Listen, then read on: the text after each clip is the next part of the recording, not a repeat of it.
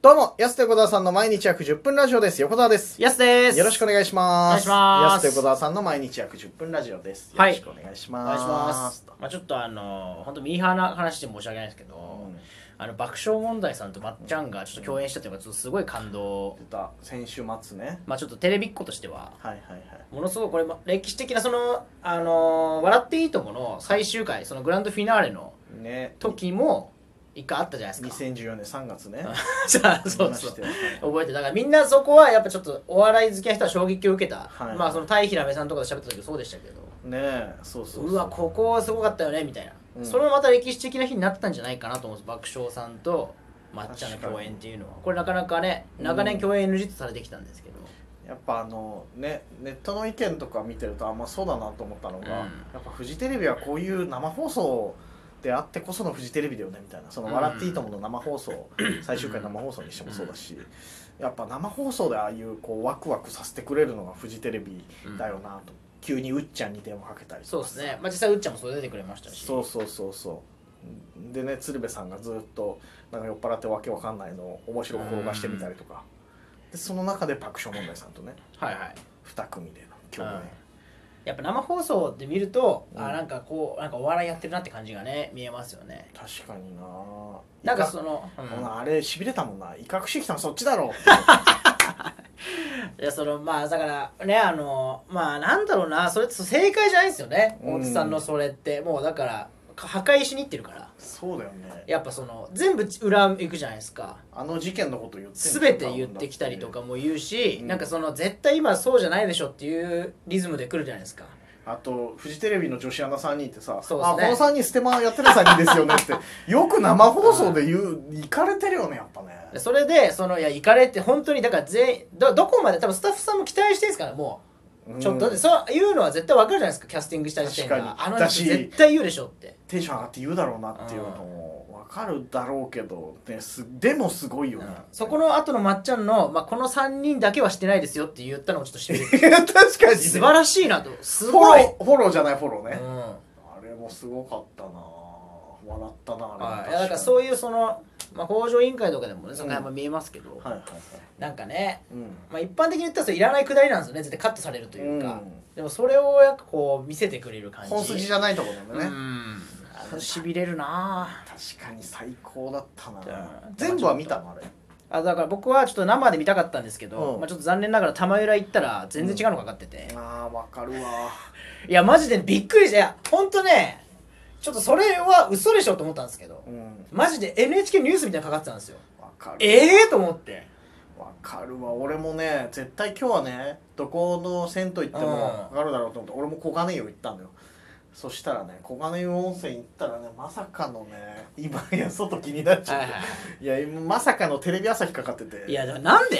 いやそれ僕たちだけなのかなそんな点点熱を持って見てたのは、うんそうなのよびっくりしちゃってよ本当にそうなんですだから実際リアルタイムで見れなかったんですけど、ちゃんとあの後追いでちょっと見ました公式のやつに載ってたんでねああはいはいはい、い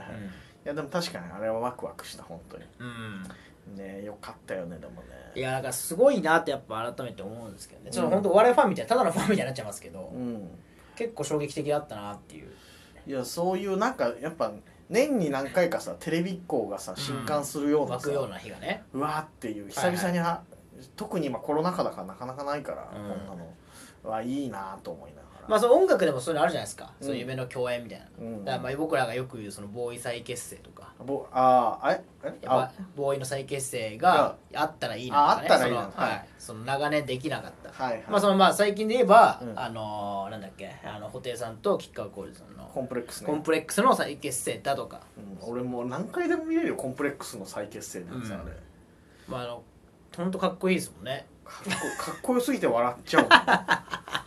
どういう境地なのかわかんないかっこよすぎて笑っちゃうってもいうや確かになんだよ、でもギャンギャンギャンギャンがあの、うんあのギターソロなんであんな面白いんだろうっていめうぐちゃらくいち。ゃ面白いもんなこれぜひ見てない方は見てほしいですけどどっかにずっと残コっンてますプかレらックス再結成のね、イントロに、あれ2分ぐらい使ってるよ 2, ね。分3分は使ってますいやそんなもっと使ってんじゃないかな東京ドームね広はいい端から端で2人でこうとビーマイベイベイ乗せながらこうちょっとリズム縦乗りなのか横乗りなのかよくわかんないあれわかんないよ ね。で、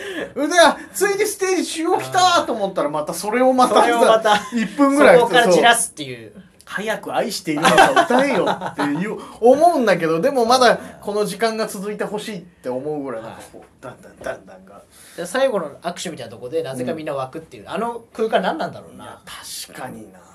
もっと枠なんていうの場面あったはずなんだけど 握手なんだっていう不思議なところはあるけどでもやっぱ握手で湧くんだろうなあれな。まあそういうのあるじゃないですかテレビでいや他にお笑い系のでわーっていうワクワクしたのってこれぐらいまあだからさあーでもちょっと前で言ったら僕本当アンタッチャブルさん好きだったんであーの脱力タイムズ脱力タイムズであのザキヤマさんが本当出てきた時はいはいあれもすごいちょっと尻びれましたけどあれもすごかったねうわーってなるじゃないですかあれねやっぱ告知しないのがかっこよかったよね、うん番組ではいね普通告知するねもんねしたいもんね絶対そこは取れるからね絶対、そうそうそう告知しないで買っていったのもかっこよかったしなあれうな、んまあでもここ最近は長女もそういうのをね確か湧くにのがあるからあとまあ本当古いので言うとあの堂本兄弟の玉木浩二さんが出てた時に「ああ元気の曲も作るよじゃあ」なんかって言ってギター持ってきてっつってギターでえ「あこのコードかっこいいね」なんて言ってえー曲を一曲つく即興で作ってそれを聞いてあのその高橋みなみうん高見ながあのそのいるじゃないですかうん堂本兄弟のレギュラ兄ー弟メメンンババーの中にーで似たよねその中高見ながうなぜか泣くっていうなん でだからもうすごすぎてキンキキッズじゃない曲曲が良すぎて泣くっていうそのその曲の生まれた瞬間っていうはいはいはいはい、あの時もちょっと玉木浩二かっこよかったですけどね確かにな玉置浩二会いたいよね会いたいですねちょっとそれ見て僕もああちょっと音楽ってやっぱいいなって音楽っていいなっミュージてシャンじゃんミュージシャンの言い方じゃん、はいそしたら完全に 今もう CM いっちゃうよ音楽っていいな音楽っていいなんで CM いっちゃうよ今そしたら完全に、いや確かになミュージシャンやっぱそういうなこう曲の生まれる瞬間とかもそうだしそれできるんかドキュメントとかでもかっこいいじゃん、やっぱりいいですね、そうそうそうあれ見ちゃうとやっぱねすごいなあと思っちゃうで今年の初めに玉置浩二賞っていうのあって俺まだそれ見てないんだよな見た人感想教えてほしいな、ねそうですね、ずっとハードディスクに入ってんだけどさ、俺ヤスにもダビングしてあげなきゃと思あってぜひこれいやもう畑基博とコラボみたいなのやっててさ、うんもう絶対いいじゃんと思ってさあれ気になってんだけどなかなか見れない玉置浩二さんのその境地ねうんだから音楽で言ったらだからその太田さんみたいなことじゃないですか要はぶっ壊すぶっ壊しいや壊しに行ってんだけど玉置浩二さん外してないんですよだからおはいうますぎるからピッチも外してないしうん確かにだってもう60超えた超えてないか全然超えてますよあ超えてんのかもう、うん70手前ぐらいじゃないかそんなにいって るそんなにはいってないなはず60は超えてますよ6で絶対も60ぐらいだもんね確か、1960年生まれぐらいなのよ確か玉置浩二さんそっかでもいやでも全然音楽番組見る限りじゃ衰えは感じないよね衰えも感じそうですねあの年になってやっぱ結構キーとか下げていく人多いですけどあれね分かってはいるけどちょっとだけ残念な時あるじゃんあキー下がってる分のかっちゃいるけどね、はいでも分かっちゃい分かっちゃいるのようでもあキー下がってんなっん思うじゃてないですか仕方ないよなと思いながらさ下がってないんだよな玉置浩二はってないんだよなもともとあんなキー高いのにだからやっぱそれもあ生放送で見てほしいですねだからいや確かに FNS 歌謡祭とかで今年はあそっかもうそうかあと年末ぐらいまでないのかなこういうやつなのな生放送ってやっぱ楽しいですよねんそういう確かになテレまあ僕たちテレビ好きとしてはうんワクワクするまあ m 1とかもそうなんですけどやっぱ生だから楽しいってのはありますよね、まあそうだね俺らも新高輪プリンスホテル行ったらワクワクするのいやーワクワクするわ FNS 歌謡祭があってその新高輪プリンプリンスホテルっていう事例文字列だけでちょっといきますもんね、うんいや確かにうわーってうんここかって、うん数々のねそうそトうンネルズさんも歌ったりとか、伝説の名場面をねうんみこう導き出したというかさやっぱ昔のフジテレビの跡地行った時にちょっと興奮したもんだから川田町のこれはすごいいいなそうそうそうそういうなんテレビっ子からしたらねいや確かに僕もそっかそのオーディションでフジテレビ行った時はうんもうちょっと興奮したんすね、あこれ球体のとこねあ球体どこじゃんみたいなであのうんなんかあのオーディションで受付でうんなんかあのカードみたいな定期券みたいなやつもらうんですよ、あーあの入入校証み校たい証なみたいなのもらって入っていくんですよ、でほんと楽屋とうかんの前を通ってあの、はいよく見るフジテレビのあの,、はいあのオーディションルームみたいなとこあのー外は木みたいなやつダでしょダンスダンスルームみたいあーなあるあそこ入った時壁木のとこねおおってちょっと思いましたよねやっぱりめちゃイケとかで見たみたいなね、確かにあのねリハ室みたいなとこねは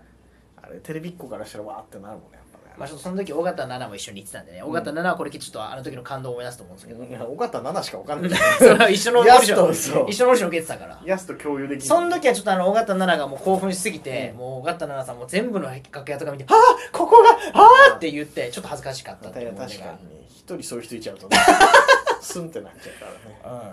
いや確かにちょっとまあ本当にねテレビっ子震撼するようなやつだったからねこの今週うのんいやだからちょっとすごかったなってあまりの衝撃もうで一回見たいなあれに関してはなさあそろそろお時間でございます安手小沢さんの毎日約10分ラジオでしたまた来週また明日です